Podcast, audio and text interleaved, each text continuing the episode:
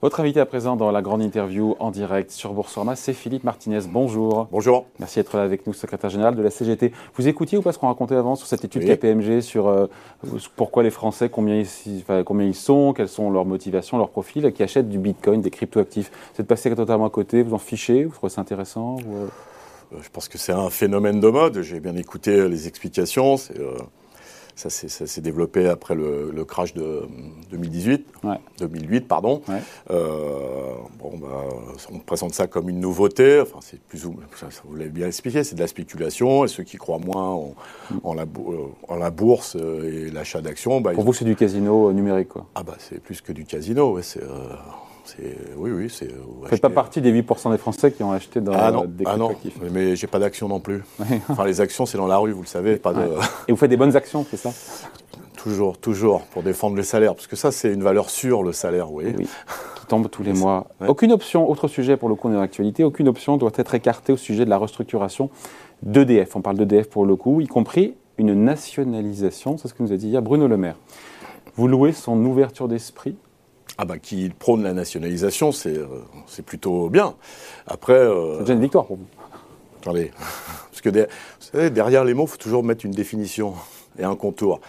Euh, il manque 18%. Aujourd'hui, euh, l'État a déjà 82% de D'accord, mais premièrement, c'est pour quel périmètre de l'entreprise? Alors, vous savez bien que petit à petit, l'entreprise EDF a été détricoter. Donc c'est quoi le contour d'une entreprise publique d'énergie? Euh, On peut parler euh, sur les moyens de production, est-ce que c'est euh, le nucléaire, l'hydraulique et l'éolien? Ça c'est une entreprise cohérente en matière de production, la distribution et puis la recherche. Ça c'est la première chose. Et puis quels moyens on lui donne et à quoi elle sert? Si c'est utiliser l'entreprise publique EDF pour donner 8 milliards, comme ça a été fait au, au privé pour que préserver leur marge, euh, c'est aussi un, vrai sujet. C'est ce qui n'a pas mis, pas mis à l'électricité de rester aussi, de ne pas trop augmenter au mois de février. Hein. Ah non, non, c'est ce qui permet aux, entreprises privées euh, qui vendent de l'énergie. la facture qui n'a pas augmenté des. C'est ce qui permet aux entreprises privées qui vendent de l'énergie de préserver leur marge. Voilà. C'est-à-dire que c'est EDF, une entreprise publique, qui vient au secours des entreprises privées, 8 milliards pour leur permettre de continuer à gagner Bien sûr, mais de l'argent. fine, c'est pour que le consommateur ne voit pas trop sa facture augmenter. Ça, c'est la Libye et la com. Ah. Voilà.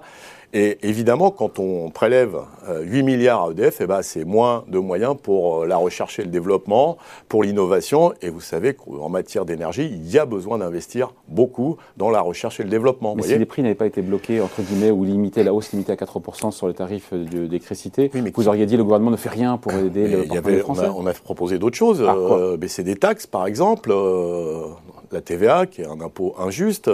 Euh, ça, c'est des vraies propositions. Et puis, euh, il y a de combien pour combien Il y a besoin d'une baisser, euh, baisser le, prix de, de, taxes de, la TVA.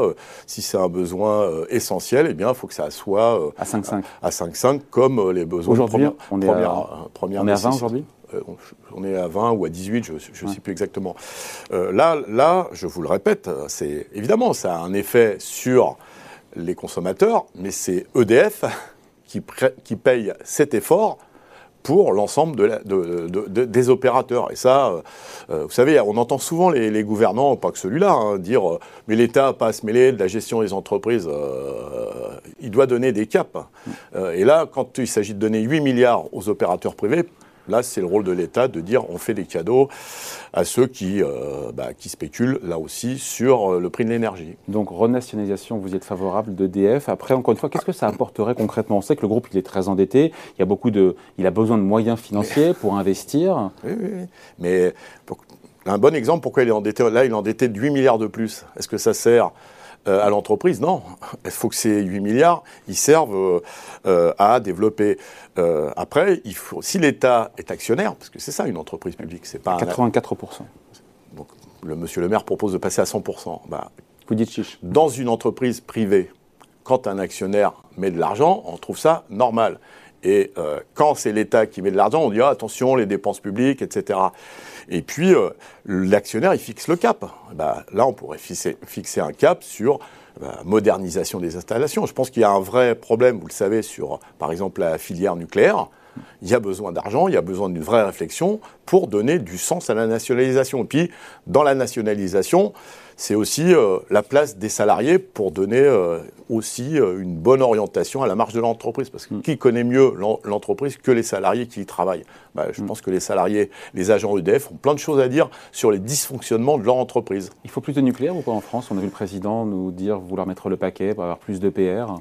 Il faut mettre le paquet à la fois sur les renouvelables, notamment les éoliennes en mer et pas seulement, mais aussi sur le nucléaire. C'est pour, ça que je vous parlais d'une entreprise cohérente, avec un mix énergétique. Oui, pour l'instant, euh, le nucléaire, euh, c'est euh, la production d'énergie la plus décarbonée. Donc, par contre, il faut une, une vraie réflexion sur pourquoi, par exemple, il y a des problèmes à EPR on a externalisé, on a perdu des qualifications et des compétences. Euh, c'était au nom d'une phrase ou d'un propos que vous connaissez certainement très bien, recentrage sur le cœur du métier. Euh, bah, qu'est-ce que c'est que le cœur du métier d'une entreprise comme EDF eh ben, C'est refaire venir des compétences, réinternaliser les produits, avoir une entreprise cohérente. Il ne faut pas évacuer un certain nombre de problèmes et essayer de trouver des solutions en matière de recherche. Je pense, par exemple, la question des déchets mérite euh, euh, certainement qu'on mène à bout un certain nombre de projets qui sont dans les cartons, mais faute d'argent, 8 milliards par exemple, eh ben, on ne peut pas euh, aller plus loin. Voilà, ça c'est une vision stratégique pour une France euh, qui va au-delà des élections présidentielles de dans moins de 8 semaines. Moins de 8 semaines. On est à moins de 8 semaines justement du premier tour. Le problème des, politiques en général et des candidats, c'est qu'eux, ils ont une, vision à 5 ans. Ouais. Pour des sujets qui méritent une vision beaucoup plus. Bah, effectivement. Donc c'est ça, planifier l'économie, planifier l'industrie, euh, c'est avoir une vision à 2030, 2040. Euh, il y a un haut commissaire euh, au plan. je ne sais pas ce qu'il fait exactement. La dernière chose qu'il a proposé, c'est d'avoir une banque des parrainages pour les élections politiques pour ceux François Bayrou. François Bayrou pour, pour, euh, pour ceux qui n'auraient pas suffisamment de signatures. Je ne suis pas convaincu que ça soit l'urgence. Ni la mission d'un haut commissaire au plan pour la vision de la France de 2030 à 2040. Vous voyez ce que je veux dire? Oui.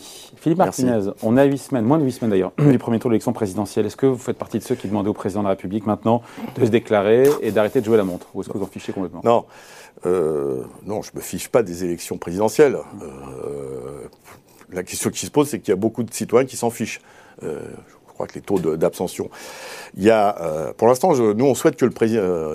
il y a des choses à faire d'urgence. Il y a un président de la République, et il ne faut pas attendre le 10 avril ou le 24 avril pour augmenter les salaires, augmenter le SMIC, travailler ces questions, parce que ceux qui sont en grève, ceux qui se mobilisent, ceux qui n'arrivent pas à boucler les fins de mois, c'est maintenant. qu'ils veulent des choses. Donc, il faut aussi euh, tout va, tout se passera pas après le.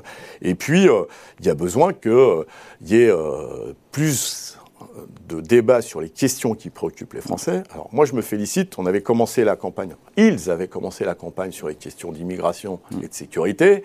Où ça, tous les sondages le montrent, c'est pas le sujet prioritaire. C'est pour d'achat, on va en parler. Avec les mobilisations, on voit que les questions sociales, on vient d'en parler, l'industrie, les salaires, ça revient sur le dessus de la pile et ça, c'est plutôt bien. Et sur la question du pouvoir d'achat, on va en parler, mais encore une fois, euh, le fait qu'il se, euh, qui se déclare tardivement, encore une fois, dans le débat Parce que la campagne a du mal à prendre. C'est vrai qu'on n'a pas. Il y a plein de petits sujets, mais il n'y a pas de. Il y, a, quand même des sujets. Enfin, on va en reparler, donc je n'en parle pas, mais enfin, il y, a des sujets majeurs. C'est les questions sociales, les questions. Moi, je trouve qu'on ne parle pas assez des questions environnementales. Alors, c'est aussi une mmh, question importante. Après, moi, les, je ne suis pas un spécialiste de stratégie politique et de communication politique. Vous aimeriez, à titre personnel, qu'il se déclare pour que le débat vraiment commence Il l'est. Officiellement? Il l'est. Mm. C'est celui, je crois que c'est celui qui a déjà le plus de parrainage. Enfin, euh, Quand on voit que 71%, Philippe Martinez, des Français, sondage Odoxa, euh, reproche au président de faire campagne aux moyens de, en utilisant les moyens de l'État. Vous en faites partie, vous? Bah, Je pense que c'est évident. C'est pas le premier non plus, mm. mais c'est évident. C'est évident. Et il, a il, a même essayé de, pour étoffer euh, sa campagne. Euh, enfin, il n'a pas essayé. Il est euh, président de l'Union européenne. C'est pour montrer. et on voit bien avec la crise. C'était prévu avant. C'est pas lui qui a choisi. Oui, mais il aurait pu. on lui a proposé. C'était prévu que puisque la France puisse reporter de six mois la présidence de l'Union européenne. Mm. Le fait de le choisir en sachant qu'il y aurait une, campagne électorale. Euh, et on voit bien euh, qu'il essaye de, sur les aspects géopolitiques, avec la crise en Ukraine, que il, est, je pense que c'est plus de. Oui, il est en campagne. ouais, bon. Justement, l'inquiétude des Français, on l'a dit, Philippe Martinez, euh, elle se porte notamment et surtout sur le pouvoir d'achat. C'est cette inquiétude qui grandit. 59% des Français considèrent donc que c'est l'enjeu principal mmh. de cette élection. Vous trouvez que les candidats, globalement, quels qu'ils soient, sont audibles, encore une fois, sur cette question C'est vrai qu'il y a beaucoup de propositions. Hein. Oui, il y, a, il, y a beaucoup de propositions, mais nous, ce qui nous rassure, c'est que tout le monde parle de la nécessité d'augmenter les salaires. on est loin du temps où on disait le coût du travail, etc. Là, ce qui prouve que quand on se mobilise, mm.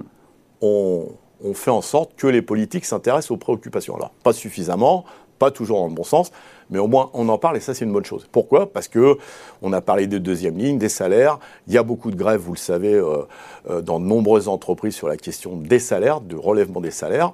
Je pense que c'est intéressant. Après, il y a des propositions qui sont vieilles comme le monde. Alors lesquelles? Allez-y. Bah, euh, augmenter euh, le salaire euh, minimum en euh, supprimant des cotisations sociales. Il en reste beaucoup des cotisations sociales ah ben, il en reste sur le SMIC. Il en reste encore, pas sur le SMIC. Sur le SMIC, là, pour le Mais vous savez qu'il y a des candidats qui proposent de relever le plafond qui permettent des exonérations de cotisations. Alors, on oublie souvent, on dit c'est bon pour les salariés, mais les entreprises sont gagnantes. Parce qu'en général, les exonérations, elles sont pour les salariés et pour les entreprises. Donc les entreprises font aussi beaucoup d'économies. C'est une recette vieille comme le monde. Et si ça avait réglé les problèmes, ça doit faire 30 ans, à peu mm. près, vous vérifierez. 30 ans. On a créé 650 000 emplois quand même l'an dernier en France. Attendez, on finit sur. Non, il n'y a pas un lien. Non, il y a un lien. Mais non, mais non. je finis. Donc, vous savez très bien que s'il y a des problèmes de financement, des retraites, de la santé, l'hôpital public a vraiment besoin de beaucoup d'argent. Mais qu'est-ce qui finance ça? C'est les cotisations sociales. Donc quand vous fermez un robinet, eh ben, la baignoire ne se remplit pas. Alors parlons emploi. Moi j'ai demandé au Premier ministre et à la ministre du Travail de nous dire quelle est, la nature des emplois créés. On nous dit qu'il euh, y a beaucoup d'emplois précaires. Beaucoup, beaucoup. Sur les 650 000 Oui. Est-ce qu'on construit sa vie sur la précarité? Non. Quand vous voulez euh, investir dans le bon sens du terme, acheter une maison, mm. une voiture, et que vous êtes en CDD, vous pouvez toujours aller voir un banquier, vous repartez tout de suite. Et puis on a inventé des nouveaux termes. Maintenant, vous savez que euh, nous, on pense que le contrat à durée indéterminée, ça doit être la règle. Mais on a inventé les contrats à durée indéterminée intérimaires. Tiens, c'est quoi ça? C'est hybride. Ouais, c'est hybride. Enfin, c'est précaire. Mm. C'est-à-dire que vous êtes euh, CDI pendant 5 ans. Ça, c'est de la précarité. Et, donc, on rajoute derrière. C'est pas un SAS, certains diront c'est un SAS entre justement. Euh, un CDD, puis derrière un CDI C'est euh. euh, l'augmentation de la précarité. Et dans des entreprises, j'ai discuté avec des camarades de la logistique, on atteint dans la logistique des taux de précarité énormes. Et puis il y a des scandales. Enfin, vous voyez comment Orpea a joué sur la précarité, les CDD bidons, de remplacement de salariés qui n'existaient pas. La règle, c'est quelle qualité du contrat et la règle, ça doit être le CDI sans rien derrière. Et la rémunération, ça va ensemble. Bah, la nature du contrat. Vous, avez, vous faites des études, vous avez une qualification, il doit y avoir en face de cette qualification un salaire. Le tronc commun, c'est le SMIC, et vous savez que... Hausse du SMIC chez qui? Il y a qui dans, dans aujourd'hui qui propose la hausse du SMIC? Fabien Roussel? Euh, euh, au-delà des, personnes, encore une fois, ah, dans, les Tout le monde propose d'élever, de, relever les salaires minimum, mais pas de la même façon. Il y en a qui proposent de donner d'une main, mais de reprendre de l'autre. Ceux qui proposent ce qu'il faut, ceux, ils parlent beaucoup de salaire minimum, même si maintenant j'ai vu qu'il y avait, euh, mais parce que la CGT, elle, pèse dans le débat, on parle de salaire brut, parce que ce qui fait référence, évidemment, ce qui est en, bas de la feuille de paie, c'est ce qu'on touche à la bah fin du mois, mais pourquoi C'est ça qu'on regarde. Hein. Bien sûr, mais le salaire brut et le salaire de base, c'est-à-dire la première ligne. première ligne, c'est je fais tel métier, voilà à quoi correspond ma qualification, mon diplôme. C'est très important. Puis le salaire brut, c'est important. Je vous ai expliqué pourquoi, parce que les, cotisations. Il y a un salaire. Qui finance le modèle Il y a le salaire qu'on touche à la fin du mois et il y a le salaire qu'on touche tout au long de sa vie, parce que euh, quand on va à l'hôpital, même s'il y a des problèmes, on, paie, on a une carte vitale, contrairement aux États-Unis où il vaut mieux avoir la carte bleue, ouais. ouais pour la gold ou le voir la gold pour certains. Bon, et dans ces mesures, qu'est-ce que vous aimez alors? Donc il y a une baisse de la TVA sur l'essence. Ça vous plaît ça? Euh, baisse, des, baisse de la TVA tout court. C'est Marine Le Pen qui propose euh, la baisse de la TVA pas que, sur l'essence. Pas que, mais vous savez, Marine Le Pen propose euh, d'augmenter les salaires en, faisant des exonérations de cotisations. Mm. C'est ultra libéral. Donc, vous voyez, moi je me méfie des, des phrases chocs, il faut toujours regarder derrière. Euh, mais mais euh, je vous ai dit, il y a besoin de, de, de donc derrière les salaires, parler de la, de la santé, de la, de la sécurité sociale, c'est un sujet éminemment important. De l'égalité salariale entre les femmes et les hommes, il y a des lois depuis 30 ans, il y a toujours 20% d'écart de salaire entre les femmes et les hommes. Voilà des vrais sujets. Et puis il y a les questions environnementales qui méritent d'autres débats que uniquement dire la vieille industrie ça pue et ça pollue, on va vous inventer des trucs nouveaux, vous allez voir ce qu'on appelle le greenwashing. C'est l'écologie, ça peut pas être de la com. Il faut que ça soit des actes concrets. Et la CGT fait de nombreuses propositions dans le domaine. Parmi vos propositions, que j'ai retrouvées notamment chez Yannick Jadot ou chez Fabien Roussel, c'est la semaine de 32 heures, Mmh. la retraite à 60 ans. L'idée, c'est de parler de Fabien Roussel, dont euh, Mmh. on parle de plus en plus. Apparemment, dans les sondages, euh, il est de mieux en mieux coté. Retraite à, à 60 ans, pas moins de 1200 euros net euh, de retraite, passage aux 32 heures, établissement de l'ISF.